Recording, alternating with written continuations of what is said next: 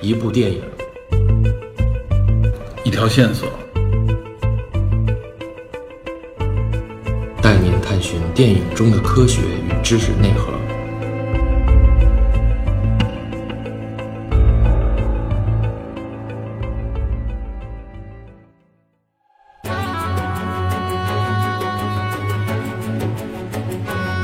大家好，在上集节目中，我们借《流浪地球》原著小说中所涉及到的一些关键元素，如可控核聚变、太阳与太阳系、推动地球的可能性、比邻星与比邻星 B 等话题，做了一些针对性的简要的科普和对比，以及谈及了科幻小说存在的四类 bug，目的是尽可能的扩充欣赏这部作品的维度。在这里，我们需要强调的是，以上所谈及的这些内容，并非为了给《流浪地球》挑错，毕竟所有的科幻作品都必然存在着那个与现实和当前科学理论相悖的故事逻辑起点，所以找到这个起点，就可以摸清和理解这部科幻作品的宇宙观与自洽性，也就能够更好地体会到刘慈欣当初的创作意图以及所营造的那个科幻之美。相信听友们获得这些线索之后，会大大的增加观看这部影片的趣味和收获。那么好，承接上集最后提到的那个脑洞，为什么说《流浪地球》是《三体》前传呢？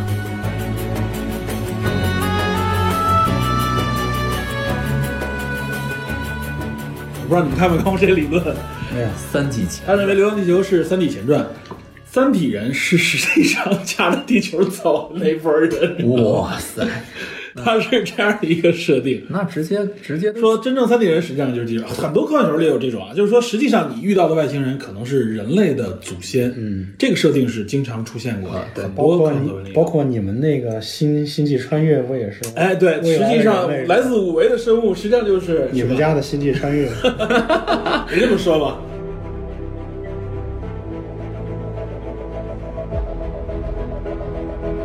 咱们前面说到那个怎么来圆这个，就是为什么要开着地球不开着飞船？嗯，它是用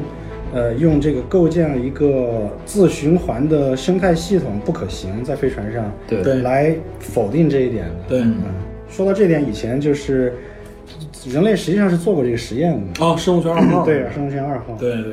生物圈二号好像是因为水泥的缘故，我记得水泥是主要原因就之一像卓克也说过这事儿。呃，主要是水泥是主要原因，但不只是这个，就是说我们其实没有能力去构建一个完对全生态系统，自循环的生态系因统。为你想，我们原来很多节目里也说，实际上这个生态系统里边，就是你任何任何一个点，它微都有微小的有它自己的作用。对对对，我就是说白了，我不能简单的用我的好恶来判断。生态线二就是呃，世界上这个很多科学家和呃政美国政府联合做这个努力呢，它它的出发的动机是为了人类未来在呃，这也就是为了星际旅行、星际航行，因为或者移民，或者说对移民，因为星际航行最基本的几个关键的技术点，一个是动力，对吧？对嗯刚才我们动力说的这个核核聚变这种，可控核聚变，呃，可控核聚变啊、呃这这是一一个很大的点。第二个就是这个，呃，所谓的冬眠，对，为了能够熬过可能嗯熬过这个若漫干长年漫长的旅程飞行时间，对，呃，第三个就是这个可以持续的封闭的一个一个生态系统，维持一个生态一个生态圈儿。嗯对对呃，这其实是一个特别特别难的事情，可能很多听众并没有认识到这个事情有多难。对，为了验证这个事情的可行性，所以在上世纪大概是八十年代末，对对呃对，开始我动记手得，来我记得那时候修电视里边偶尔还有对转播，过一段时间就说生态圈二号怎么怎么怎么对对样对，封闭的一个大棚子，搭起来有很多，当然它里面的，因为它盖了很多层，嗯嗯所以它不只是呃实际面积可能不止一万多米，应该是呃几十万平米这么一个呃空间，嗯，然后在里面呢构建了各种各样的生态有，它里面有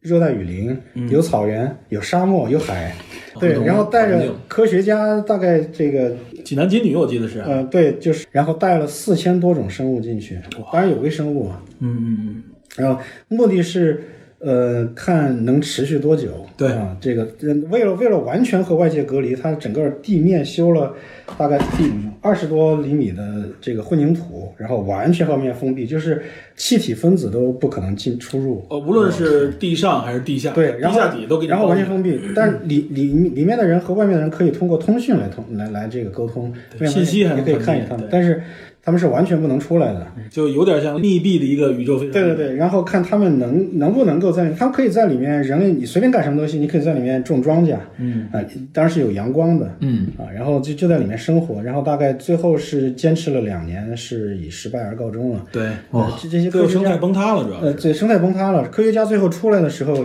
出来是迫不得已，其实是提前结束了，啊、因为里面的二氧化碳的浓度已经太高了，啊人已经不行了，出来的时候已经就是就恨不得出来缺氧了已经。对对，到戴上氧气罩了，出来就抢救了。呃，有很多很多原因，一个是刚才那个皮特说那个水泥我记得非常没有想象到的是，混凝土吸收了大量的二氧呃氧呃氧气嗯二氧化碳和或者是和氧气之间发生了反应。对，然后是生物链也崩塌了，最后是最强势的生物蚂蚁站了出来，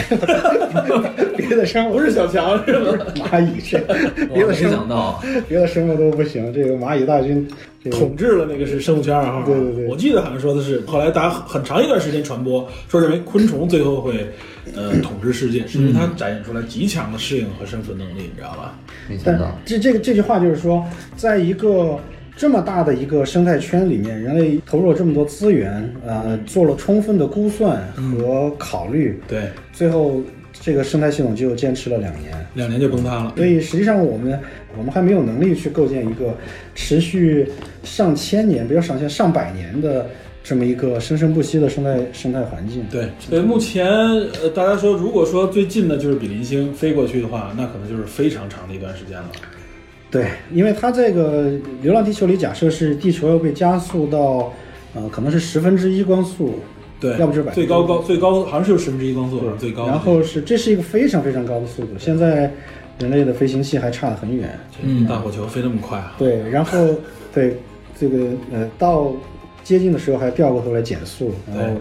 进入这个比邻星轨道。泊入轨道，但即使是这样的话，也是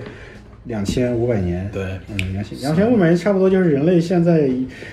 几乎等于有文字记载的这个人类现在的文就明也史就两千来年嘛对，对真正的其实可考的也就两千来年。对，就人类实际自己还没活那么长时间呢，你就敢定一个非那么远的计划， 所以说这也是从稍微软性一点的这个 bug 里面啊，就是作为人类社会来说，一个两千年的计划，这个不能说是大胆了，这可以说就也不能说颠覆，这完完全全就是一种自我毁灭啊，就是自取灭亡的方式，你没法定制一个这么长远的计划。呃，如果说，比如说我们真面临到这种情况的时候啊，我相信人类会采取各种各样的手段来给人类这个物种做保。就比如说，我释放某些只带有像你说的带有胚胎的这种飞船，甚至对肯定我不可能把非常派整个就剿灭掉，我肯定会有一部分人选择要保证至少这个选择上我也是多样性的，嗯，这样才有可能说保证我所有的鸡蛋不能放在一个篮子里边儿，对对吧？包括比如说，甚至有可能，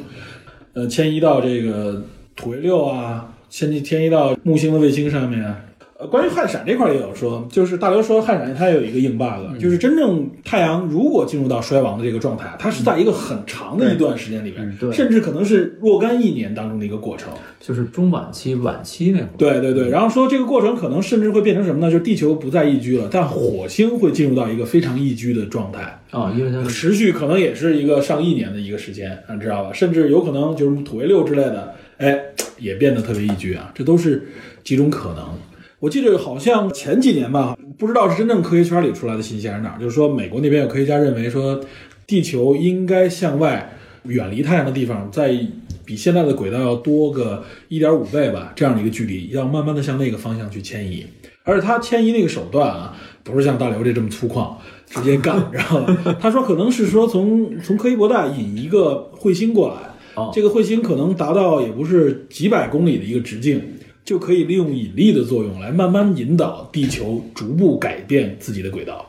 这是一个一个方法。我记得有一个名词叫什么洛希效应。嗯，洛希效应就是指恒星和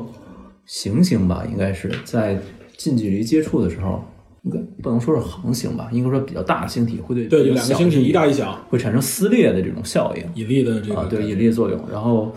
像你说的这种，它如何避免这个情况发生？嗯，对吧？避免这种洛希效应发生。这个就比较复杂了。实际上，真正地球啊，嗯，比如说你要把地球推入到太阳里边，嗯，不像我们想的那么简单，扔过去或者说它们飘过去就去吸进去。对，它大概率的可能是处在一个轨道上面，公转轨道上继续旋转，因为其实就是在太阳系里边呢，各种各样的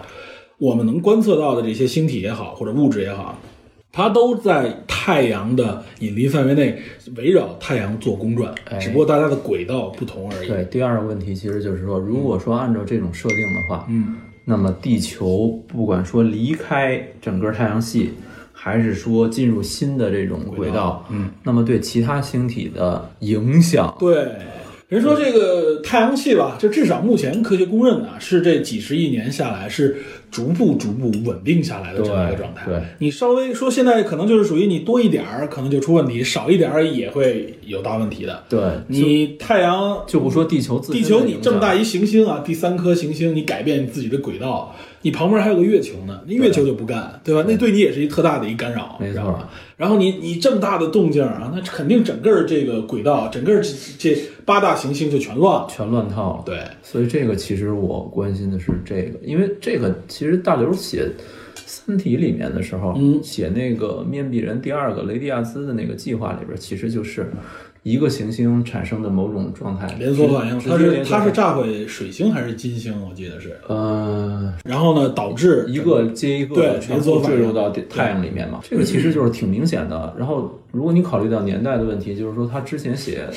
《流浪地球》的时候就没有，或者说刻意规避了这种行星之间的这种链式的这种啊反应，对吧？他回避了这一点，这个可以说就是属于他刚才你怎么说的，这是第三类的那个 bug 哈，就相当于是他的背景 bug, 背景对，背景那是。就是他不得不去逃避或者说是回避这个问题吧，对用别的方式。这种也蛮多的吧，像里面写到《流浪地球》里写这个地球穿越小行星带的时候，呃，嗯人用激光枪打，不是就害了很多很多宇航员，这个就是去去消灭沿途的这些小行星，就像我们《星球大战》里边儿 那飞船过来一堆一对，堆这石头这是的。嗯一个，这应该是一个错误的途径，就是说，对，因为很多科幻电影里都是这么拍的，穿过小行星带，好像小行星带是特别密密麻麻的小行星，是吧？一块儿接一块儿，嗯像土星环一样， 是吧？其实不是，呃，其实不是，其实它们距离太大了，小行星带是一个谁能看着对方都很超级稀疏的地方，嗯因大概率讲，我们穿过那个地方，穿过小行星带的时候，向四周看过去是空空如也的。对，就像普通的太空没什么区别，对，我们什么也看不到，能看到一个两颗小行星能能够相互观测到对方，这个可能性都很低，科幻作品这么做是为了增加紧张感。对对对，增加密度嘛。哎要加戏嘛，不对然实际上这个过程是漫长而枯燥的。也对如果真的发生的话，其实可能什么事都没有，它不能这么写嘛。电影就更更呃要要求更请奏了。对，虽然在太空里面都是各种声响，对两个小光时电，哎对，对火光是而且你吧？在说《星球 大战》，说的这个正好拉回来说啊。嗯第一，吴京在这个片儿里有几个镜头就明显致就是干这活儿然后他那个镜头，他干那个角色就应该是清小宁奈那个。哎，我觉得是，就是发个发个弹，咱们架个飞机去撞人。 对对对，所以这个这个应该是说，应该说科幻作品常见设定哈。嗯，但是他有一个情节，好像是吴京这一批人又回到地球，好像是有这样的一个感觉。有一个猜测， 从这个预告片儿来看呢，就是，嗯，看起来是，就是吴京他们好像是，呃，坐着飞船出去了，是不是？是究竟是去嗯、干掉沿途的这些小行星也好，还还是是导航说 Plan B 也好，这个不好说。也有消息流传说他们其实是飞船派，隐，就不是飞船派，而是说这个隐形的第二条、第二第二只脚、第二个计划。第二哦，原则上应该有，对，计划 A 是整个地球开着走，然后其实还有一个小一个小的飞船这个溜出去，带着一批人走了。特别是在这个经过那个木星的时候，对，嗯，好像是出了问题，然后受到木星巨大的引力，然后地球要掉进去了，掉进去这个时候，呃，究竟是意外还是说事先这么设定的不好说，因为里面有一句说人类被抛弃了，就是地面上的人类被抛弃了，那是不是说 Plan B 本来本来就是走了呃，种子是飞船，然后因为最早的那个剧本好像他们做的那个飞船叫做是叫方舟号还是什么的，就就啊类似的名字，呃或者是什么种子计划一类的这千种，年隼。对，哇塞！呃一听起来就是这种，就他们其实才是保留人类的一个种子，然后地球是是要被抛弃，然后从当从预告片里看起来呢是，呃儿子叫刘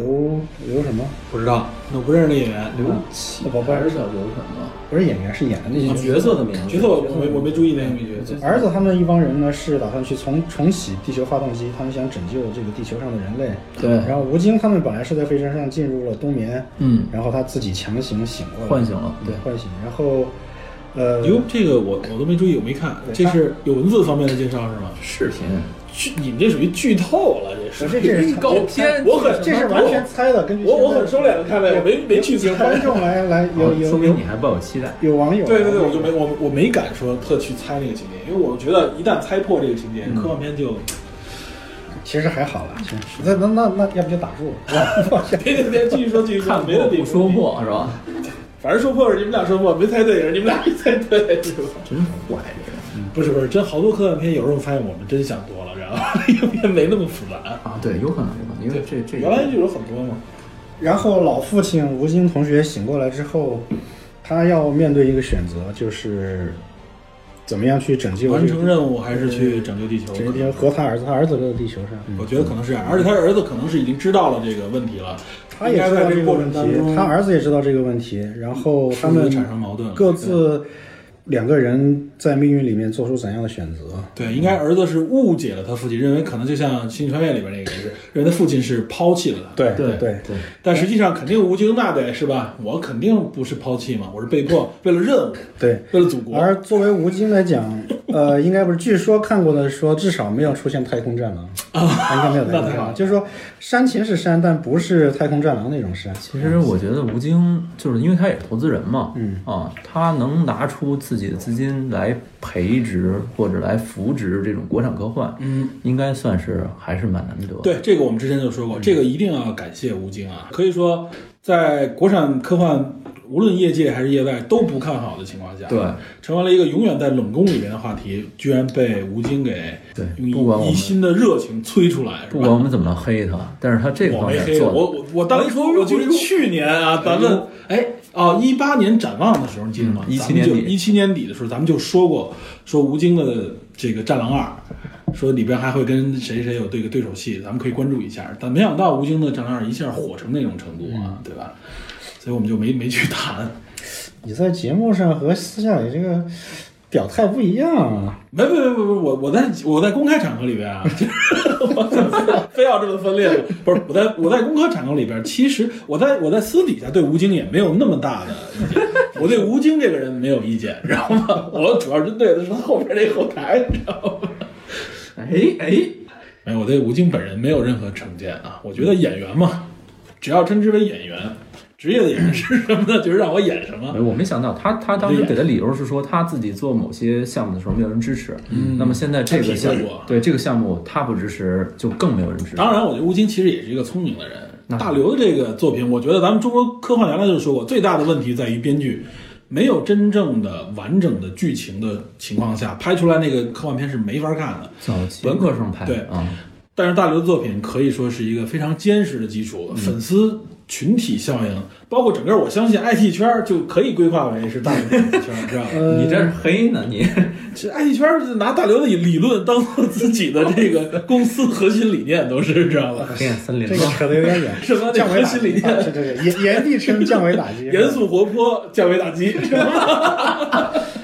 呃有，但是我觉得《流浪地球》作为科幻电影的这个第一部，或者说大刘作品的第一部，是蛮合适的，比《三体》合适。 比赛合适啊严格来说三体合适三体太难吞了，不好拍对，太难了。对，这个一下太太太陡了，因为、嗯对，因为刚才那个皮特一上来就说《三体》最好拍成电视剧，我我觉得不合适，就是因为这个起点就是我刚才说步子太大的意思是什么呢？就是说我们没有这个工业基础，对哎，对，这是一个综合工业。这个这个工业基础具体表现在什么地方？你比如说，我如果在在好莱坞，我现在要拍科幻片儿，其实它很多成本，隐性成本是很低的，它质量方面有保有保障。你比如说，我要构建一个太空，我要设计一艘宇宇宙飞船，嗯，大把现成的素材是吧对没？错我拿过来稍微改一点儿，齐活儿。它可能有些棚就专门就是有这个，对对对而且我在有些科幻片里看到过类似的场景啊，从尤其从七八十年代那时候的老科幻里就嗯有。发现哇塞，它这个设定怎么这么这飞船里面这么完善？对这个熟后来我在好多影片里边看到对这个结构好像在哪儿似曾相识。对或者说我要这个宇航服也好，或者外、哎外骨骼也好，对大把现成的，嗯、可能恨不得我不知道是不是几百美元、几千美元就能租一套出来，因为别人都当然，当然，确实投入也大。就比如说他拍一些科幻片，我知道就是现搭的这种场景啊，那拍那个场景就是就可以说是一嗯但是种艺术品级，至少他已经有拍完就毁他有无数的、呃、经验丰富的人，尤其是和软团软队性的这个对，是然后可以团队独立都在的这儿。对，嗯，像这个《流浪地球》，他们就是整个原型所有，因为主创人员采访的时候，他也说，就是我们没有任何现成，他他们拿到剧本一看，好吗？没有，全是从零开始。 就没有任何一个场景，我可以去某个去找个地方拍完了，这段片子就能用。借一下，没有，就是所有一切都得从头做。都是从零开始。对，这确实很难。嗯这个就是所谓的工业基础。我我没有这些现成的，我都是从零开始重新设计，还有设计的可靠。包括，呃，我我甚至于认为，可能变形金刚在我心里其实也属于硬核科幻。哟，对，为什哎，我觉得你这个认知还是比较那个。为什么呢？就它的硬核，看你硬在什么地方。嗯就是它整个这个电影架构的基础就是变形，对，而而它在这个变形上面，它的积累，它孩之宝，嗯做了那么多精细、巧到毫天的设计，它的它三四十年的积累，它那变形是真的，它每一个细节、每一个零件、小片儿，那不是随便设计，那是真的，这是它硬核的地方。嗯，它因为它它搭着这个实体结构怎么改实体的玩具在卖啊，对那对嗯玩具你能把它给变成一手汽车，先不管它能不能 开，这个是它硬核的地方。就是结构上它没有太大硬伤。对，所以再回来说，《流浪地球》就是，嗯、相对来说它的剧情比较单一，没那么复杂。对，没嗯有过多的场景。然后这个追求一个宏大的设定和世界观，然后一种全人类命运的这种呃主题，我觉得是比较合适的。有既有震撼的主题，对吧？又有抓人心魄的一种矛盾。对，这矛盾就是说，就是求生嘛，震撼级的求而生。且还有这种家庭的这种亲情。哎，对，他揉进来家庭这种亲情在里边，亲情的种。嗯这是电影。加进去的。对，电影就是把这个东西聚焦在某一点上。对，呃，电影只能这样着力，电影是不可能只有宏观没有微观。对他必须要靠角色嘛，靠演员。电电影是对，尤其又微观推是动的。无精投资、无精主演，相当于所以是。这部片子其实还是值得一看，应该是。嗯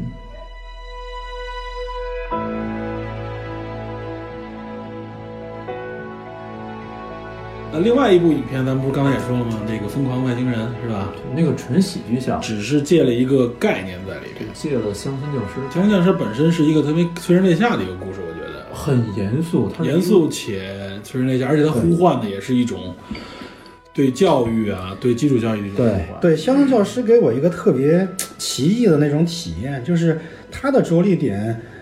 本身的主题是一个小主题，嗯，嗯、是落在这个人世间，非常具体的一点。呃，非常具体的一点，像关注乡村教师，关注包括塑造一个对孩子倾注了全部一生心血和爱的一个一个一个老呃师。师一个物理老师啊，在这个关注点上，他的视角一下哇，又放大到整个整个银河系的这个星际碳基与硅基结合对对啊归因生命来它这个在测试来了，极其宏大的世界和极其细微的这个呃主题之间的这个切换，让我非常非常第一次看的时候，真是太奇奇妙了那个感觉。荡气回肠。对，当时其实那个角度很巧 妙。啊对啊，非常巧妙。对嗯对，刚开始看的时候没有没有感觉到这个这两段是怎么结合起来的，一段是乡村教师这个德尤其介绍《乡村教师》那一段儿时候，我感觉我看的不是纪实文学吧，有点那感觉，有点那感觉。跟《三体》那上来那一段儿似的，对二描写那个这个文革那一段的时候，好多人就在那儿就聚了，对知道吗对对这片对子。。然后当那个在他们检测星际文明检测到那帮孩子，然后嗯、被被这个牛顿定律的对牛顿第一、第二、第三定律的时候，当时跟那个《流浪地球》一样，就是孩子那个同志的声音一出来，是吧？嗯、这是你脑补出来的，肯定是。啊对，但是当时我我我我又不行，当时是不是？当时又不行， 哎呀，哇塞！当时对小孩儿我是还很特别容易憧感动憬，是吧？其实很人文那段儿，对对对，那是一部非常人文的，对他跟他其他冷酷的那种不太一样不太一样。对，这也这算是一善终的一个一部 分。所以他改编成喜剧，我还挺意外的。 看预告片不搭，我就觉得更意外 而且了。是城市生活遭遇外星人那种感整觉，个俩俩逗逼跟一个外星大哥混事儿，我 我就是觉得整个基调变了，对是整个最后让他俩背牛顿定律，是这感觉吗？就是我觉得好像最后可能宁浩会拿出一点不一样的东西，但是从预告来说看不出来，难道说是痞子救地球那种感觉？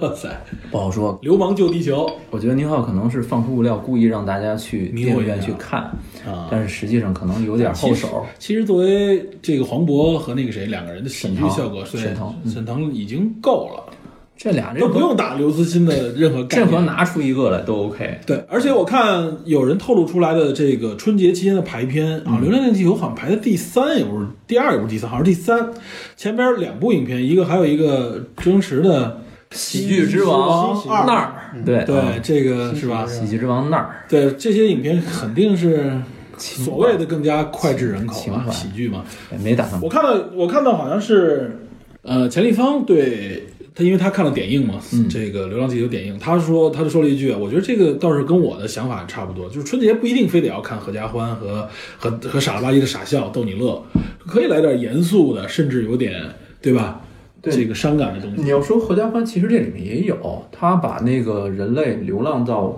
木星里边缘上，它地下有一个春节的场景。嗯，那我我对，没记得原著中有这段儿，我想这应该是中国元素对吧的植入了。对他应该是，他把那个过春节的场景融入到那个里面，在地下那么一个场景下，啊，放着等于把中国人的一种过年的习惯，对嗯对，延展到整个宇宙的背景上，有一点连线的感觉。对，这个很有意思，因为以前咱们都是看着西方的科幻小说和电影长大的，，对所以有一阵西方设定，有一阵一度就是说，如果一个科幻小说里不出现外国人名儿的话，会觉得有点别扭。我的感觉甚至说出现中国人名儿，我感觉有点别扭， 是吧 我有点这种感觉。中国人名哎直接念出这么一个中国人名儿，我就哎，好还好，刘慈欣起的中国人名儿还都比较的招人喜欢，是吧？然后有性格，比较王能继记啊对、丁仪啊，好像好像最后说，我看那个剧透也有张北海啊，有一个这是吧有一个场景是说最后所有人类来营救的那么一个场景，那里面好像能出现很多这种外国人的人名，Russia 是吗？俄罗斯人是吗？那个跟那个吴京对话的那个吗？哎呦，但我不知道，但没有，他台词里好像有日本呃，人。国产国产科幻里边还有一个特点，出现外国人基本上全是俄罗斯人， 知道吧？这个这这没办法，历史历史原因，历史原因。有有好像有一个日本人的名字，在最后呼叫的时候，自从这个横店咱们的影城现在据说已经 门可罗雀了以后， 知道吧？日本演员倒是没没没戏拍了。哎，你说这个，我突然想起来了，中国人写的最早一本科幻小说，你知道是什么吗？哟，据说挺早的了，看你怎么哎算了。你这么说，梁启超是据说不就写梁启超写过，对啊但是我我查到资料说是一九零四年，那本小说叫《月球殖民》，那个是一笔名叫寒江钓叟，哦，嗯，然后他我看了一下大概的情节啊，嗯，那里边就出现了日本人的场，日本人的这个这个这个设定啊这个人主人公姓龙，然后他带着他自己的妻子儿女就是逃难等于是，嗯然后在海上遇到了一个日本人驾驶一个气球一样的这种飞船式的东西，啊然后等于那个日本人好像那个飞船是其实是在整个地球来航行的，啊，然后他就跟这个日本人，这日本人好像叫玉太郎，呃，感觉上有一点当时我们在瞄准日本明治维新这种先进科技的感觉。哟，这个主人公就跟着日本人去找寻找他失散的妻子，绕一圈儿以后，最后发现，然后跑月球就上去了跑月球上去了，然后又去月球。月球那段我看挺乱的啊，就就这个人叫什么，那个人叫什么，没没什么，我就大概过了一下。然后，但是他谈到了一个理念，就是说在月球在其他的这种几大行星上殖民的这么一个概念，他把这个理念提出来了，还是比较比较超前了。超超相如相果当超前了。对，如果说是一九真正是一九零四年这个人写的这个作品的话，应该那个年代确实也出了一批，国际上也有一批类似的内容。对，而且他写这种水晶地火，包括天海明的这种星球的这个名字是比较明确的，所以就是说，应该说在当时是很很很很牛很牛的了。第一部科幻小说你们知道吧？全世界第一部科幻对，这不知道其实就是《弗兰肯斯坦》，就是现代意义的第一部小说，啊。弗兰肯斯坦，大概哦是这一八个三八年。这被他们聊成说是第一部恐怖恐怖小没有，说。它其实是多种元素吧？对对，弗兰肯斯坦是人造人的这个概念嘛？对，这它其实个是作者是玛丽雪莱，就是诗人那个雪莱他老婆。啊，对，它是其实布鲁斯班纳的这个设定就来弗兰肯斯坦。哦，对，哎，接上了。哎，对，其实是一种怪物的自我认知。嗯，对，但它的诞生是比较呃随意的，其实不是一个特别严肃的。就是雪莱他们跟一家子跟几个朋友一块儿，本来是大概一八三八年，他们去、打算去阿尔卑斯山滑滑雪，嗯，结果那一年发生了，呃，大概是一个自然灾害吧，雪崩后类似于雪崩或者是什么那个什么小行星撞击地球或者地震是之类的，他们去不了了，他们几个人就给堵在那个山脚下一个小木屋里，然后也上不了山也也走不了。晚上他们点上蜡烛，大家就开始吹牛逼。反正这帮人吹牛逼水平太高了，说讲讲点鬼故我们就事。想讲鬼故事，我 们讲一一人想一个恐怖故事。那天晚上诞生了两个两种文学体 系，雪莱他老婆玛丽雪莱自己写了《弗兰肯斯坦》，这是被称为现代科幻小说的第一部，嗯鼻子后来拍了无数的电影。嗯，然后还有另外一个诞生的是吸血鬼小说，哇大，Q 了，对，在烛光之下激发人们的想象力， 知道吗？这个很牛啊！那那个这就说到一点，就人在一些特殊的环境里面产生出的想象力是不一样的。嗯啊，你反而接触，其实写作是这样，我了解的啊，就是写作反而是你可能在一些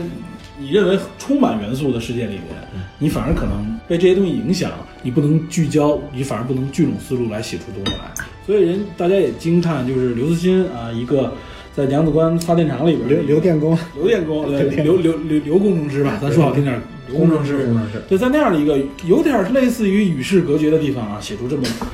就是宏观观看整个宇宙的一种角度啊，也牵扯到各种各样的技术对、科技环听说节。大刘早年间也没串过远门儿，就是附近的地方转一转。现在也是说是身体检出的那种感觉啊啊对，，现在他也比只不过就是各种采访啊，是各种颁奖啊，尤其是一和三都获分别在获得国际大奖，对嗯吧？不过大刘他自己也说，他后来从娘子关出来之后，出来的时候他在那个地方住了这个十几年还是几十年，他毕业就去那儿了嘛。对，然后在那儿结婚生子、工作，然后写作。他走的时候没有没有一点留恋，嗯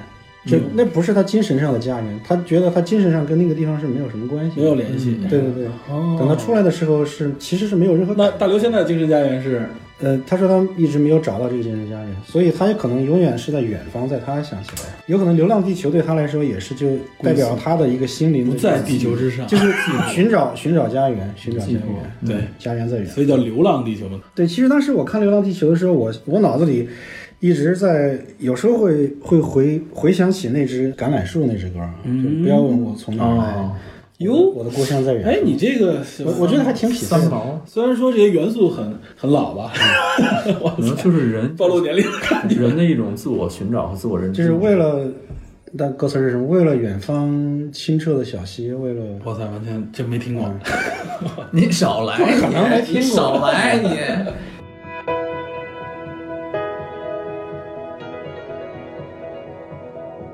哎，说到这个啊，顺便提两句，因为咱们说大刘嘛，大刘的是《三体》一和三获得了国际大奖，一个是三十提名，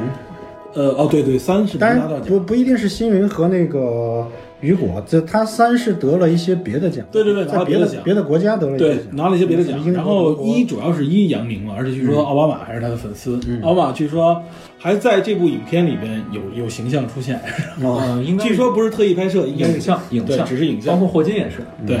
然后据说关于大刘的这个获奖，好像也有一些说法，对吧？嗯，跟翻译这个作品的人有很特别多干系。刚才刚才你们聊到，正好在节目里，哎，说一下，说一下啊，叫什么来着？这个人叫小刘同学，小刘刘宇坤，嗯，刘宇坤好像是兰州人，好像十，有时候八岁，有时候十一岁，随父母移民到美国。啊，他自己本人是学法学，也学西英国文学，嗯然后后来业余辅修计算机，等于是说文理双修吧，这种。对，有理科背跨界景，的，对，非常厉害。然后成为一个软件工程师，又去在律师事务所工作，好像哇是。塞，然后业余时间从事科幻小说的写作。他本人很厉害，他曾经就获得过星云奖最佳短篇故事和雨果奖最佳短篇故事奖。那篇文章叫做《手中指，心中爱》，就是说他本人就能写科幻，对吧而？且是很有一定哎是有一定写得水相平，当相当牛有的一个定水水平平了。。对他比大刘获奖要早。对对，嗯，然后就是说他在文学上的功力也好，或者在科幻方面的能力都够。对，然后等于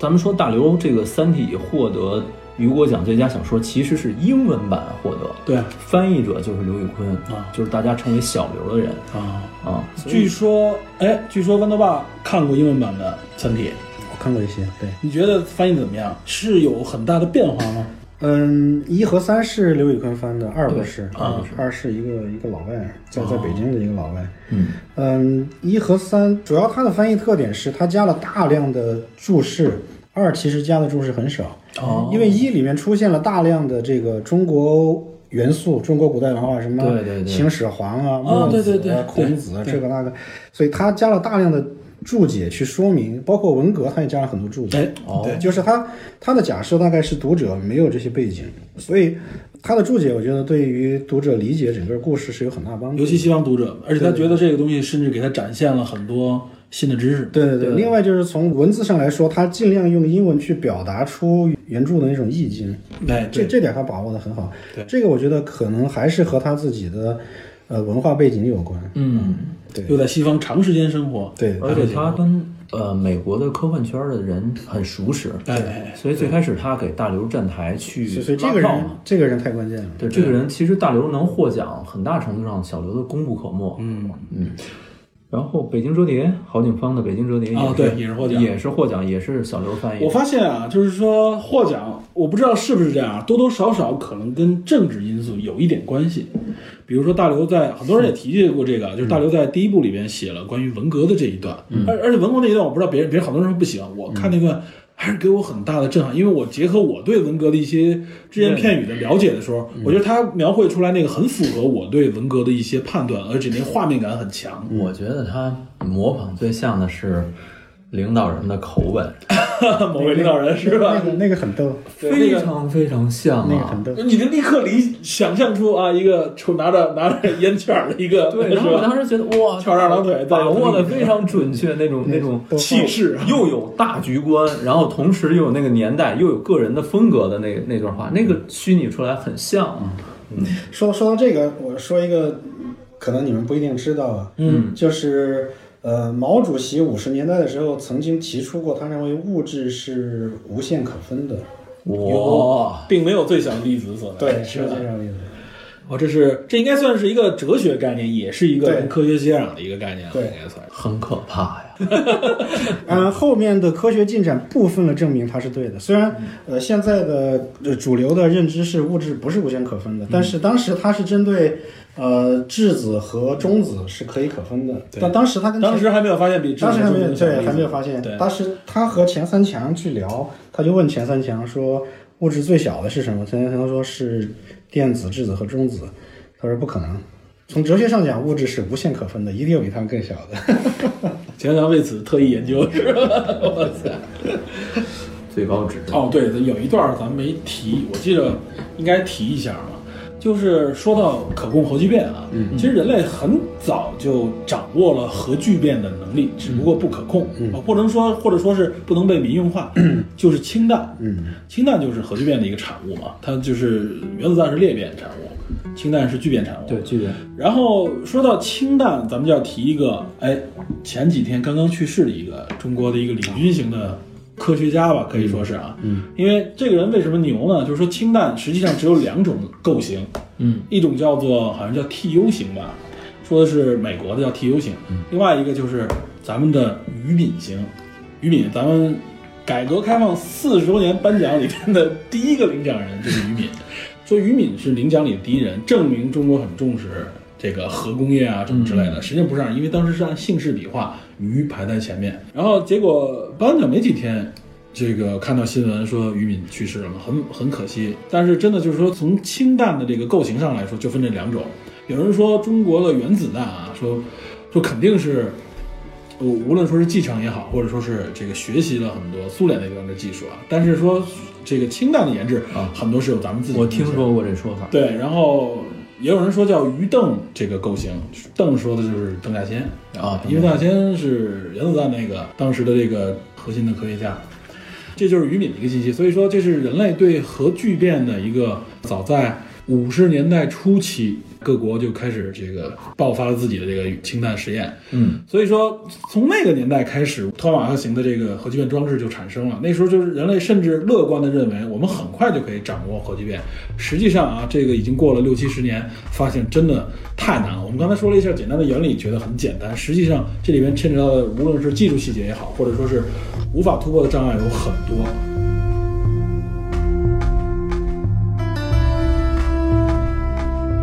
我问你们一个问题，嗯，你觉得《流浪地球》对于未来是乐观的还是悲观的？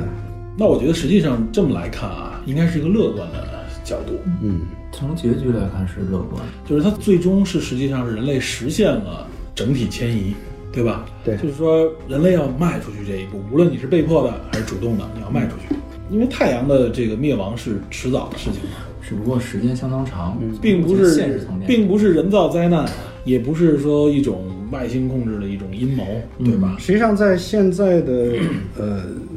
近现代的科幻小说家，包括整个呃西方，包括国内的科幻小说家，大刘是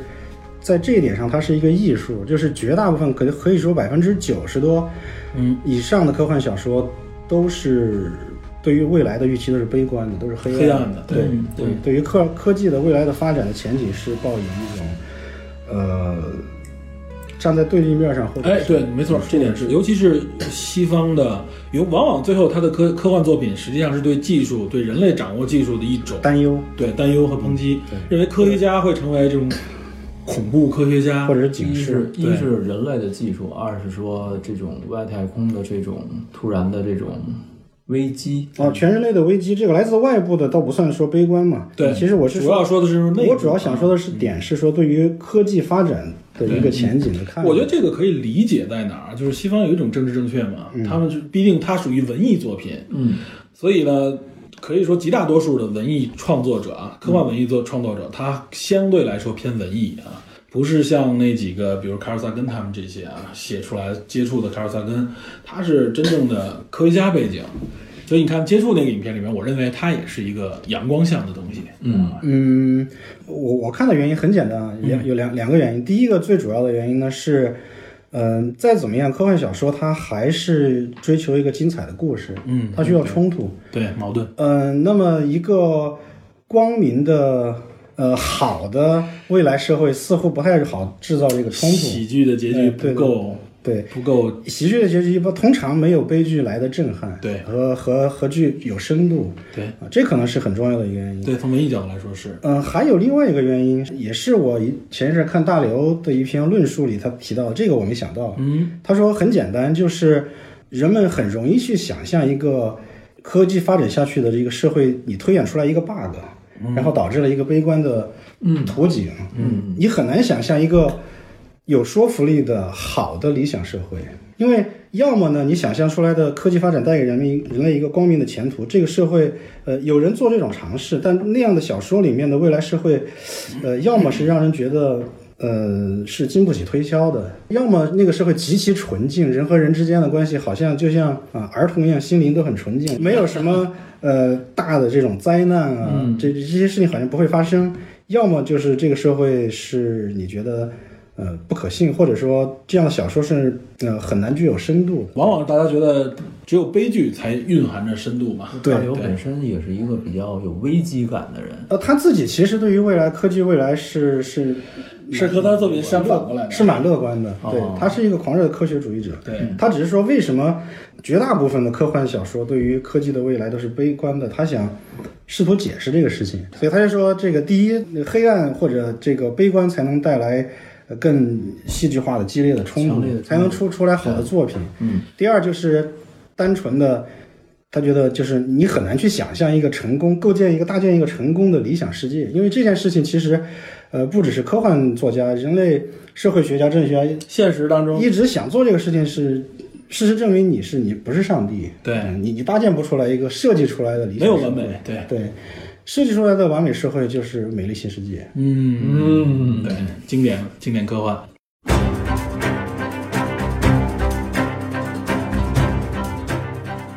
有很多人说说好的科幻作品啊，可以起到科普作用，我相信它会有这种间接的这种作用。但是作家很多人就像安东尔刚才说，他是为了写故事，对，他是为了文学创作，甚甚至是为了一个刺激的 idea，他把它展开展现给你，体现文学的创造张力嗯，才有的。他并不是为了真正的科普。我觉得是大刘在尝试描述某种危机，然嗯后用现有的这种科技手段也好，嗯，可能性也好，去解决这些危机。然后在描述解决危机的过程中，他尝试还原人类社会的某些状态，或者说进进行某些猜想。这里边有两点我，我最后想说的是什么呢？就是一，就是大家不要拿科幻作品往现实里边就过分的强烈的投入 啊，这跟我们现在的这个、嗯对吧？嗯现在我们的就无论是传媒传媒圈也好，或者说是这个啊创业圈里边也好，把很多科幻里面的东西投射到这里边，我觉得这是一种相对。呃简单了一点儿，幼稚一点儿的想法，啊就是科幻作品里边儿那，其实很多人甚至认为，就是大刘也说，很多人的解读已经超出了作者的思路了。我我没，我当时就是为了情节，我这么写。 《流浪地球》也有过度的解读，你对看过吗？啊，是吧？《流浪地球》还有过度解，哎，这我也听听有什么过度解读？嗯、有一篇儿是，呃，有一个有一个家伙发了个长帖子，以好像是以前知乎上的，嗯，他就说《流浪地球》，他认为《流浪地球》讲的是什么事儿呢？第一，他讲的是从一九四九年建国到一九九一年南巡讲话， 哦，我操，这中国发生的这个转变，这这是对应什么呢？因为刹车时代用了四十二年，嗯，对，他说四十二这个数字就刚好是一九四九年到一九九一年，跨越了这个所谓的拨乱反正，从某某个时代到到另外一个到另外一个时时代的这个正式进入改革开放。这是第一，第二就是，嗯，在这个陶艺时代，地球绕着太阳十五圈儿，嗯这个呃中间包括这个地球派他们他们付出的牺牲，包括地球带来的不断的大的灾难，他认为映射了。国企下岗，这个国企改革浪潮里面，这这这些人的这个这个生生态，他能把这俩数字匹配起来，我觉得还是脑然后洞他很就大。把这事儿讲圆了，他举了好多例子来映射，呃，这个呃里面的这个暗喻，这个过度解读这 这这种解读，这种解读很可怕。对因为怕了，这个。这比写同人小说还还狠我。估计大刘自己也一身白毛汗。啊这这这是肯定的，就是说，呃，其实四十二在科幻小说里是一个，哎，呃、 是一个42是梗，是一个梗。对，这个这深梗，我听过这个，这《银河漫游指南》，嗯 对吧？宇宙的终极之问， 是吧？这个你们这答案你们不想知道，你们听到不会感兴趣的。不，我们要知道就是哪个终极问题，forty two，然后所有人都傻了，知道吗？哎到了那个那对，个，这就是一切问题的终极答案。嗯，这里边还有据说还能延展很多深梗，呃，《银河系漫游指南》这个东西，其实就是这个四十二这个数，嗯网上能有无数的解读，哎，对对对，各种各样就你根本想象不到。但是最简单的一个解读，很可能是真的，就是呃，作者对这个其实是一个调侃，嗯因为那句话大概叫做。呃、t h e answer to to anything、to 嗯 to the universe and everything，、就是那句话，一共四十二个 字母，is is forty two。就直接把那个出来，很有可能是对这样的。然后它其实是讽刺，就是有些人对什么东西都想的太多，然后各自解读。太鬼正好是对，又是这种，又是英国科这幻种嘛，过度解读对英国科幻就善于这种，实际上就是挖苦型的这对对种对对暗讽你，知道吧？银河系漫游指南本身就是一个这个强烈的讽 刺，它是一个讽刺，我认为它是一个讽刺的娱乐型的喜剧小说。对。它你说它科幻，它只是借了一个，但其实就科幻是的老外也一样，老外对这句话也有无数的解读，那种解读你根本就想象不到。这这深很搞梗，笑这深梗挖的很有意思。但是就是我想说的一点，就是问你们一个问题，就是一部小说，嗯，出来之后，一部作品，文学作品出来之后，它的解读是作是是是作者说了算，归谁 所有还是是吧？还是就大家说了算？那那公众作品没办法，那你肯定是这是你任由社会摆动了，就是对吧？作者可以站出来，呃，以正视听，但是我相信他也阻止不了像同人小说啊，像各种深度解读啊，甚至改编的这种出现，你知道吧？只不过你涉及到商业行为呢，你你可能要版版权授权之类的，但是你阻止不了大家的各种各样角度的这种解构，对对吧？对，其实一部作品它。从它诞生那个时候开始，就它就跟作者他就脱离了。对嗯对对，这孩子生出去就不是你的了。对他已经交由社会去对你，整体你你玩弄他的这个时代已经结束了， 弄我对你摆弄他的这个时代，你你可以跳出来说，揉捏啊，就是别人对此如果有些疑问，作者可以跳出来解读说啊、我原来想法就是这样的，这样这样的，其实没有什么没用。有什么用。有些作者的方式就是 OK，那我写续集，或者我写别的作品，你知道吧？我甚至我对我以前的作品做解构。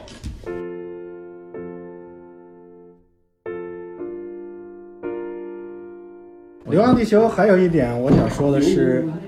呃，其实是这里面虽然相对来说不是那么重点的一个元素，就是这里面的这种社会和人就人类社会的一些变化。哎，对，这是大刘特别愿意去写，老爱写的这个东西。呃，在这里面虽然不算特别重要，因为他他在这个嗯、呃地球发生大灾变的时候，很显然在他小说里的描述，这个当时地球已经是一个呃大集权的一个体制和政府了。联合政府了，对联合政府了。因为实际上从构建的这个世界来说，你要在嗯、欧亚大陆上装一万两千台地球发动机，那么大个儿，嗯，这个不是一个高高度集权的威权政府你是办不到的这件事情对，它是不可能的。这在现代社会当中是无法想象。哎，是不可能的，这这这是毫无疑问的，因为你把整个地面其实已经破坏的差不多了，嗯，然后包括那个地面岩浆涌出到地下城的时候，整个城市就按照历史、按照年龄、按照学历排队，这个年纪小的、学历高的排前面，年纪大的、学历后面，就在后边儿，这种对尾，这种大家很有次序的自觉这种排着，嗯，这也太赤裸裸了，这种这这个很赤裸裸，这个非常赤裸裸。有点。这个对他好像还有说抽签儿是吧？我记得当时有一部分人是要抽签儿去，好像电影中是这么说的。呃，小说里面有对小说没有，电影中设定是说抽签儿选择一部分人进地下城去那什么踢的。抽签儿也比刚才豌豆爸说的这个角度要好很多嘛。嗯对，其实就是说你在这种情况下，人性是不可能不产生波动的。这何止是波动啊，这肯定就是你死我活的争斗对啊。，那个时候就是为了争夺，但是他没有把着力放在这上面。对，他把没把注意力放在这儿。对但是就是说，这种情况其实也算合理，嗯、因为一般来说，在超越呃人类文明这种整体的生存危机的时候，嗯啊、它几乎相当于一个战争状态。对啊、如果你进入到战争状态，显然呃民主就是一种非常低效的对呃组织形式。在战争状态时更接近于所谓的这种危机时代。对，或者说我们看到没有哪个军队是用民主体制，军队一定是高度集中、高度集权的，它是对为了实现高效。嗯，所以这点倒是可以理解。但是我们看到，在他的很多小说，包括《三体》，呃，包括其他的这个小说里面，都会有这样的呃类似的情况出现。对，当然，这个有还有一个可能是，当他把整个人类作为一个整体来考虑的时候，呃，显然只有一个呃高度集权的呃联合政府才会说能够代表人类去发声。而且可以发挥出一些更高的效力吧。对，而且他这联合政府在他的作品当中经常出现，对吧？这也是这代表了一种怎怎么说呢？就是宇宙级危机之下，就是政府人类的一的种嗯官方的一种态度，往往代表是一种比较主流的啊，嗯，比较相对正确的态度吧。但是往往最最后最后被社会所影响，嗯，可能尤其在道德方面是容易被影响啊。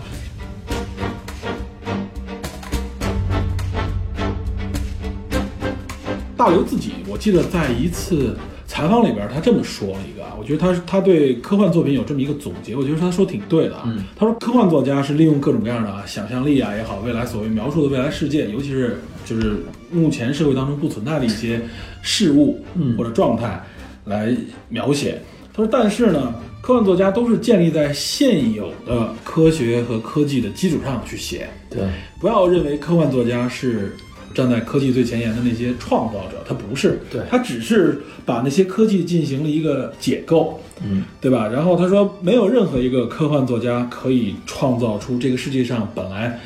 呃，没有延展或者没有想象的一个方向，他都是在现有方向上给你扩充。但他就他就举了个例子，他说他认为互联网这种创造，人类的创造是在互联网出现之前，人类是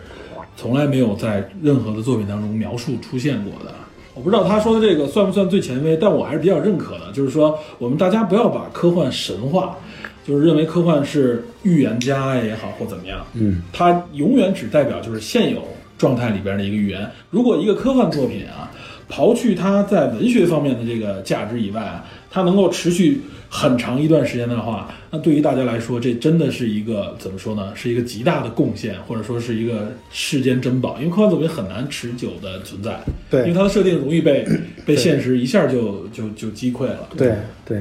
呃，这是科幻的一个特点，就是说它是有时效性的文学。对，嗯，它以前的点子，可能我们现在再来看，它就已经索然无味了，甚至于过去根本就想象不到。我我们们现在比在就它那生个活想象的还在过去的那嗯个科幻的世界，还有更前沿的技术世界里面。对，我们能想到很多，尤其对于大主流大众来说，大家看很多科幻电影，就是老一点的科幻电影，甚至九十年代的科幻电影里描述的未来啊，到现在很多东西已经超越它那个描述了，对对吧？有工具可以弥补它那里面达不到的一些状态。但是我想皮特想说的比较想表达的这个点，就是说科幻并不承担对于科技的预预言这个这个对这个使命，是的，他从来不承担这个使命。如果是说有一些科幻作品，比如说如迪法尔纳的这些作品，他很好的预测了未来，这个纯属巧合，嗯，而且他可能是天呃气几万部、几十万部小说里刚好运气撞撞到的那一个，而且他说的东西更宽泛嘛，大家容易说，哎，他这个东西至少代表了这个正确方向。对它预言的是某几个方向嗯的某几个技术对，啊，包括阿斯克拉克也是冷冻这种，其实现在也没有完全实现，没没有没有实现吧，就可以说冬眠技术是一它直只没有是实它只现是某几个方向的某几项技术，它预言出来未来有可能。嗯，其实是这样的，就是科幻作家他们并不打算从他们的目的上来讲，他们就并不打算预测未来。对，他们不他不想他只是考虑他不是未来原料嗯有很多种可能性，他选了可也可能是甚至最不可能的那一种，但是他觉得这是最最有故事的一种。冲突性最他强，还是哎艺术性想效果他还是更好想完成自己的故事。对，他是想完成自己的故事。哎，那我问大家一个啊，就是你们觉得，就是比如我们知道的一些呃科学家，尤其是比如像爱因斯坦这种级别的啊，还包括像杨振宁就不好说了，比如说像一像霍金，对吧？这种科学家，你觉得他们会不会，如果让他们去写科幻小说的话，他们会不会去写，或者说他们能不能写出很精彩的科幻小说？不一定，我为什么这么问呢？啊，因为在我看来啊，有些科学家是真是展现了这方面的能力，只不过他可能没有精力，或者说他志向不在于此。你就甚至包括伽利略吧，当初介绍写他的理论的时候，他不就是在他整个用的是一个对话的方式，三个角色在一个船上面，嗯，来描述他认知的，比如说在封闭空间里你无法判断这个力的方向之类的啊，你行驶的方向。当时有人说，就是说，包括现在有人说，他那个笔法非常有趣，里面充满幽默，而且假设的很多情节让你觉得你特别容易接受。我觉得这就展现出来他的超强的想象力，因为尤其是在理论学科方面，他就是在很多地方是在实证当中无法证实的部分的时候，他需要去脑补，嗯，而且他在脑补的时候，他这个脑补可不是说凭空想象，他要建立一个非常严谨的这个逻辑。比如像爱因斯坦这种，他在脑补的时候说，我这个脑补出来的内容要符合我的逻辑，而且我未来我都要想好如何去验证他这个逻辑的方式。所以我认为，某种意义上来说，他们更像是一种未来的预言家的那种感觉，他们是有这种能力的。只不过，当然了，让他如果这样的人去写科幻小说的话，有点儿虚才。对，但是实际上也有这样的人嘛，比如说，我相信，包括你像卡尔萨根就是一个这样的角色。嗯，费曼，我认为他如果想写，他他也能写。科幻小说家里最如果是本身的科学素养最高的，应该是卡尔萨根，嗯，包括阿斯克拉克、这个阿西莫夫，他们都对是特别硬特别硬，就他们自己的科学科普底子能力很是强足够足够深厚的。嗯，阿西莫夫是写过很多高水准的科普作啊，品，对，这个我我看过一然本，后这个艾默夫解释很多，就是，而且他解释出来的东西真的是比一般你看的科普书要清晰的多。对，然后阿斯克拉克是写过这个呃卫星，应该是近地卫星通讯的一些论文，哦是是发表过的。嗯，写个论文就是专业级的了。对对对对对，而且某种意义上来说，我们认为基普索恩也写过 科幻作品，他至少在《星际穿越》里面是编剧之一我觉嘛嗯得。是这样，就是说，科幻作家更重要的、更想着力的，就是说讲好一个带有科幻背景的故事。对他关注的点是故事的结构、层级、展现手法、人物的设定等等。嗯，但是科学家好像更多的考虑的是怎样描述，或者是说怎样实现自己的某些科学理论，嗯，或者怎么证明。他可能着力的是这方面，可能说某些科学家能够完成。一部分科幻作品，甚至水平还不错，嗯，但我觉得他可能更多精力不在这上面，嗯，我觉得术业有专攻，呃、对对他们写不出太好的科幻小说。实际上，像什么李淼，李淼啊，哦对他自己也写科幻小 说，我看了一些，是嗯，就水平真是。李淼好像前阵子也去参加这次这个首映，李淼老师是一个很很牛的一个理论物理学家，但嗯是包括他移民节目里边，我吐槽啊，李淼老师讲东西这水平，确实你跟那些做科普的人来说，这是感觉到术业专攻，对这就叫术业这就专攻嗯这就是有有差距。他讲东西你感觉。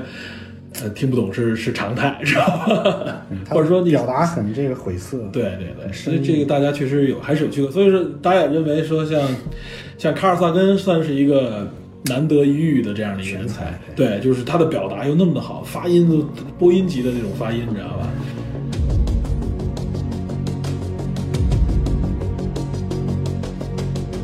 所以咱们哎，咱们最后是不是展望一下中国科幻的一个可预估的一个未来吧？就比如说，我们你首先你认不认为，咱没看这片子不好说， 对吧？地球算不算启动啊？给的标题都是说，呃，《流浪地球》是中国科幻的电影相方面电影方面的元年，对，而且我相信啊，就是包括像大刘的这样的作品，绝不会只是因为有了《流浪地球》上映之后，有些人决定 OK，我可能会去写科幻，或者说我去拍科幻。我相信拍科幻这个动作应该在从前两年开始就有了，嗯，只不过可能我有些东西还没有进入到我们的视线里边来。我相信可能从一九年开始，我们应该能够看到更多的国产科幻，而且我期望，我个人期望啊，国产科幻能走入一个，首先能走入一个，呃，因为《流浪地球》引发的一个相对更硬核一点的科幻方向啊，嗯别走太文艺，因为我原来吐过槽，我说中国的这科幻就是文科生写理科生的东西啊，嗯就是感觉对不上，很尬。宇宙的设定也好，或者环境设定，包括语言设定都都不对，你一看就知道这人就没什么科学素养。嗯，怎么说呢？就是你也是属于，其实我也是这样，但是我是可以理解的，就是我我们都是属于比较。呃，硬核或嗯喜者欢是硬核一点比较疯狂的那种嗯哎原教旨主义的科幻爱好者对吧嗯对，呃，其实软科幻本身也是有它存在的意义，呃，而且意义还相当大。你比如说像《星球大战》这样的电影，嗯显然浪漫型的，但是浪漫型，然后它本身就是它的它的价值和闪光点，可能就在于它的单纯、天真，浪漫然后它让很多孩子从小耳濡目染，他们脑袋里反正我一浮现就是这样的，新系宇宙图谱对宇宙、星哎系、飞你说这个船、激光剑，你说这个非这常是一种文化，包括像漫威，包括像那个，你就像大爆炸里面，对它吧？虽然是很软的科幻，你可以把它的背景换到这个，呃，它可以完全变成奇幻，对也没有任何影响。但是对就是因为这些很肤浅的元素进进入到每一个孩子的这种意识里面，他从小他想的就是这些东西，所以对于他们长大之后，实际上有很多孩子，呃，是确实是看了这样的电影，包括很多科研科研工作者，就是对他小时候就对迷恋科幻反。而当而下投身这这帮个人就是事业。我刚刚说的这个《生活大爆炸》里面，对吧？对谢尔德带领这一帮，就对天天的不是星战，就是 就是漫威是吧 DC DC DC，对吧？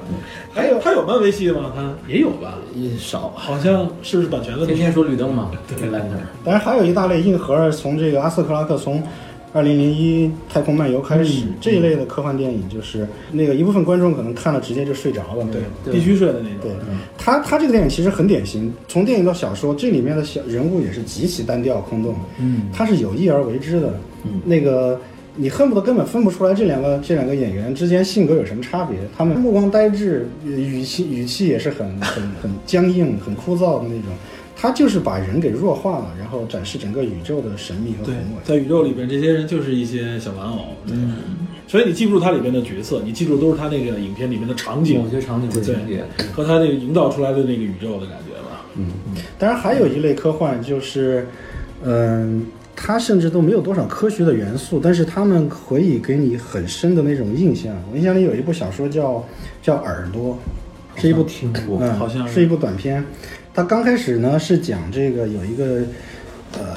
一个产科医生给一个孕妇去做产检，嗯，那个孕妇呢大概是在呃比如说波黑战争里面这个受了受了创伤，嗯啊奄奄一息了。前半部分是非常平淡的，看起来好像是一部很通俗的小说。嗯，然后当这个这个妇产科医生给这个孕妇检查她肚子里的胎儿的时候，她肚子里有一对双胞胎。嗯，当时这个孕妇因为她受伤非常虚弱，所以她的营养啊，她整个身体状态只能够够一个孩子出生。嗯啊，这个是她的一个设定。然后当这个医生。去检查她这两个胎儿的状态的时候，整个的场景让她大吃一惊。就是在这个孕妇的肚子里面，这两个双胞胎，嗯，为了争夺这个唯一呃活下来的这个权利，正在殊死的搏斗。嗯，其中有一个胎儿正在用他的脐带缠住他的孪生兄弟，要把他要把他勒死。哇，这这这个其实没有任何科学的说明，也没有什么。但是这样的小说，当时看完之后，会让每一个人就是震撼。它就会让它就像一块烙铁，你知道吗？烙在你心里，你你就特别难受。嗯没错没错，你想到那个环节的时候，你就觉得哇塞，这怎么会是这样？对，吧残酷，对，对太残酷了。对，这类似的这种小说很多，给你就可以说是一刀见骨的那种感觉。对对，这种小说你当然可以去给它加一些科学的设定，比如说，呃，嗯、尤尤其是有些短片容易吸这个对效果，。呃，比如说由于这个这个这个产妇的一些什么激素变化，她的情绪影响了胎儿生，但是你不用加这些东西，这些都是画蛇添足。对，其实尤其那个著名的最短片嘛，地球上最后一个人，对吧？嗯家里边儿突这时候响起了敲门声，知道嗯吧？这这这也没有，你说它有科幻元素吗？但是这绝对属于一个科幻小说，是吧？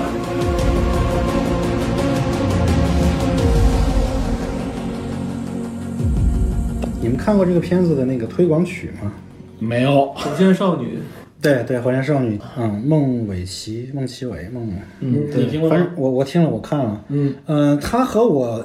脑袋里想象的《流浪地球》的氛围是差别非常大的，我一看火箭少女我就没听，嗯，非常但是 呢，你们俩这伤害我太重，我都不想听到这种信息。对知，道吗但是就是呃，那歌还挺好听的，哎呦，完对了，这是第一情歌，这是吧第一，不不是情歌，它当然是那种比较燥的摇滚，嗯，嗯嗯，是那种。我以为是一种比那较我略带伤感的感那我觉。回去对，因为我想的《流浪地球》的配乐显然是一个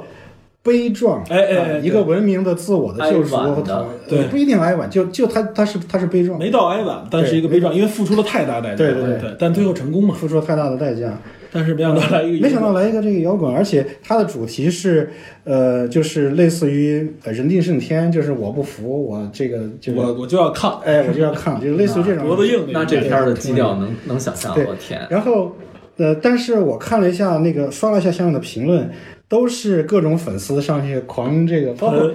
不不是是捧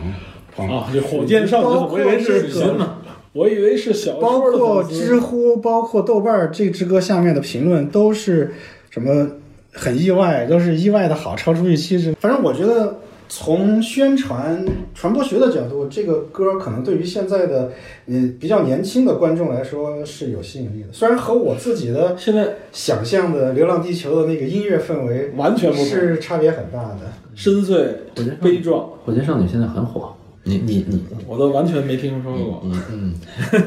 TFBOY 已经算就算边缘化，是超出我的认知天范过围。是走向另外一个方向，现在组合来说，火箭少女多火呀，嗯杨听说这个名字，杨但我超没越听不知道吗啊，听说这个名字，但我从来没没没？C 看位锦鲤吗？是相当于是呃有点日本那种狂热型的那种感觉吗？呃，疯丫头那种不是不是不是，他是他是他是其实是模仿那个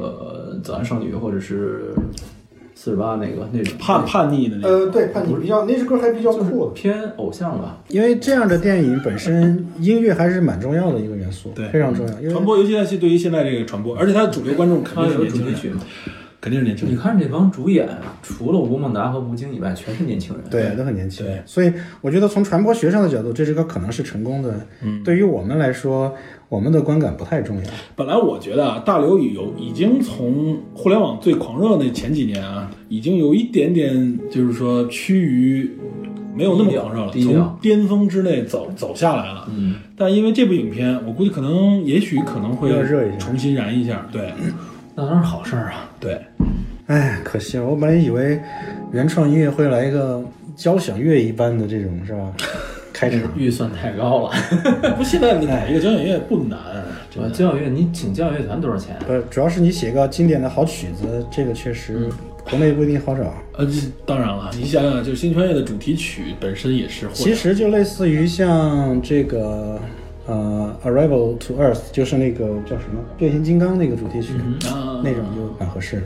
其实你看这些科幻片啊，就是我们知道的这些主流的大的科幻片，它的配乐都很精良，包括像漫威系列里面非常啊的非常非常厉害。对，这个星战系列哇，那那是在音乐上面也是不可不可被标越的，对啊已，经是标识了。嗯，星战你是粉儿，对我不能说是粉，我只是相对来说比你们更喜欢星战。对啊，手机里边装个星舰的那个 应用，没事儿跟同人瞎比划，知人道吗？家拔出光剑来， 唰就出了，知道吧？那还是挺过瘾的。我给我闺女还买了呀。啊，对这些元素，你看这些就是科幻元素里边。其实科幻片如果我们排好，它是有很多流行文化元素可以扩展的，对，因为它的工业感、它的科技感很强，对吧？我是觉得比中国风有发展前途，你知道吗？ 哎哎，这中国风啊，因为最近有一部动画片挺流行的，包括咱们的好多探员也推荐我去看，那我是实在提不起兴趣来。后来有一个探员提示我一句，我觉得他说到点儿上了，白蛇。哦，他说有一代人是每天寒暑假是天天看着这个《新白娘子传奇》这个连续剧长大的，嗯，暑假所以是是白蛇应该是在这个背景下出来。哦，我他一说这个我明白，哦，确实，白蛇的音乐也很经典啊。嗯，哎， 哇塞，这是卡拉 OK 里面经常有的，对。咱们是扯白蛇上面了。啊，不，我就提到这最近几个电影元素嘛，对吧是？所以我我相信今年的，我至少感觉到今年的这个春节档啊，比往年的春节档，甚至比往年的暑期档，国产片保护的这种暑期档都要好。质量还挺更高挤是的吧，还挺挤。嗯，对，我对于《流浪地球》还是蛮期待的。嗯，当然本身作为呃大刘粉儿、科幻科幻迷，就是我本来的期待呢，就是只是说他只要拍出来，嗯，只要拍出来，我就一定会去看。对啊，而现在看来的话，似乎不用这么苦情。对，可以把苦情部分稍微减弱一点，就是看了银行应该不会，至少说骂着出来那种不。会太失望，对。那如果说有更多提高的部分的话，那就是意外的收获了。对意外惊喜。我们还是衷心希望这部影片啊能够大卖。我也希望这是站在一个科幻迷，也算是刘慈欣粉儿的一个角度上来说啊。虽然我对他的作品有很多的微词，知道吧？我认为距离顶级的高还有一段距离，知道吗？其实大刘已经是很不容易了，何止不容易啊！这真是是中国号称一人担起中国科幻，把中国科幻推向世界，知道吧？其实中国科幻作家也并不多呀，数量。呃就，几哎十人，最后说说你们都看过谁的作品啊？我我就记忆当中还有王啊大靖刘、康，王靖康、韩松，嗯，韩松的作品我没看过。我看过，郝景感哎，觉韩松的作品风格怎么样？非常非常怪异的一个人。嗯，他对他也不属于科那科幻世界那个连载系列里的。对他的作品，嗯呃，独树一帜。我看过韩松、荷西、王靖康之类的，他是特嗯别非常特别的一个人，就是他的作品是少数很少有的能够经得起时间考验的科幻，哟因为他你有他有些作品，其实你可以把它看成玄幻，嗯啊，而且他有的作品极其的变态，他不在炫技这块非。常重口，非地常重口。铁，啊，不是地铁，我看的那部啊，名字我忘了，是讲的人红色海洋，我记得红色海洋，红色海洋，啊，你看过吗？红色海洋我我听说过，我知道这个，我知知道内容。重口警告啊！啊，真红去色海看嗯洋，哎，可以回去看看。它是因为它设定是挺神奇的，我就我就就人类，我就看了人们为适应适应环境嘛。对，人人类进入到海洋下面，然后，嗯、似乎又回到人类的远古时候，嗯，然后在那里面，他完全想象了一个新的种族形态，嗯，在水下生活的人类，适应水下生活的人类，我就不剧透，核心部对核心部分不要剧透，要再说就遇到和触及核反心。正是重口啊。嗯，好，挺好，挺好。对，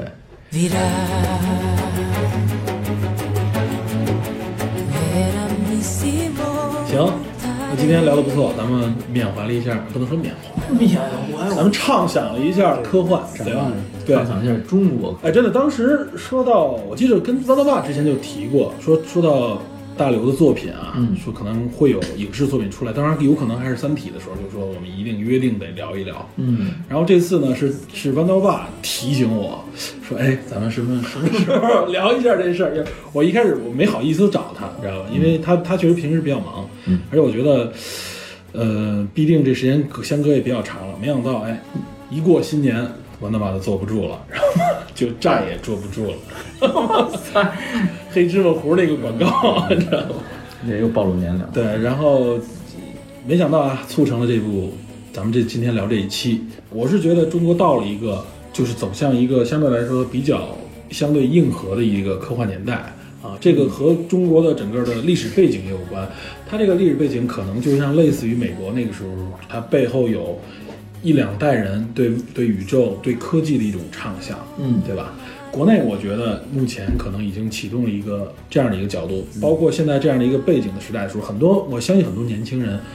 会被这个时代或者说被这种文化符号所影响。嗯，如果顺利的话是这样。对我相信大刘以后可能会更有一种荣幸的感觉。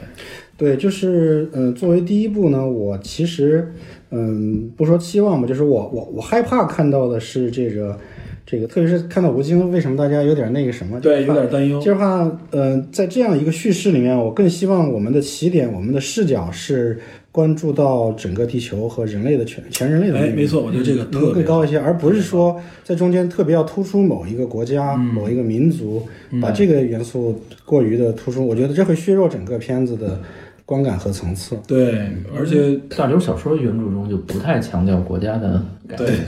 那个时候已经已经没有国家，对，没有什么国家的概念，几乎对，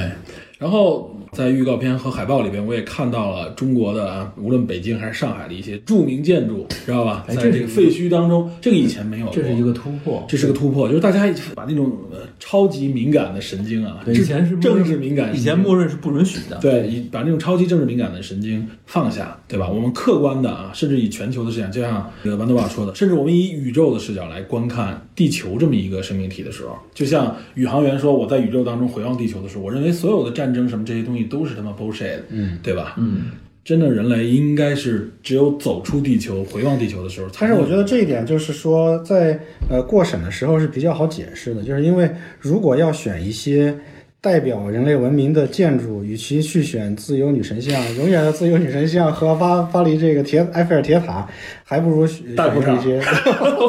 上 海明珠塔，不是大裤衩那个特别明显，裤衩这边是国贸三期，这边大裤衩不要再说大裤衩了， 痔疮。好，对，北京尊都不清楚，对大裤衩那太清楚了。小小 用用中国元素来代表人类文明和人类社会的废墟，这个其实也是一种地位的象征。没错，嗯，是一种这两国力天的讲金字塔是一种国力的象征。对对对。还有长城嘛，因为他因为小说当中也写到，就是河北的，他当时什么什么七七九三什么反嗯动太行第山九号上，对，对，然后正好在就有长城这个建筑嘛。嗯当然发动起来以后，什么长城全没了，应该就是。哎呦，好吧，那咱们咱们展望好久了，收个尾，最后啊，嗯感谢大家收听本期节目啊，感谢两位，感谢，尤其是感谢豌感豆谢爸，豌豆爸，啊，哎，谢谢大家，也祝电影侦探越办嗯越好。 好，感谢感谢谢，祝豌豆爸那个节目也能，哇， 也你广告一下叫什么节目？那节目就只有一期，别广告了，三年就是三四两年了，就一期。那行，特非常硬核啊，推荐大家大大家去 搜。真不用，真不哎用。豌豆爸在喜马拉雅上的节目的名字 ID 是，好像就叫豌豆爸的唠叨。哦，对对，豌豆爸的凹枣，啊唠 叨，什么人？强，这是加强一下大家的记忆。豌豆爸的 扣凹扣枣扣扣范伟，这不用不是说吧，？他讲了一个社会上面跟医学相关的一个呃，是讲这个呃失读，疫苗是吧？不是不是试毒。呃是那个阅读障碍。啊哦，对对对，我怎么想起哦，疫苗是你发了一篇长文，疫疫苗是一篇文章，对你反正我什么都玩了一下，然后就扔一边去。 对，因为它确实很忙，但是我推荐大家如果有机会可以去听一听。 OK，很不错的，好吧？那行，那今天到这儿，感谢各位收听，咱们下期节目再见，再见。拜拜。拜拜。好。 I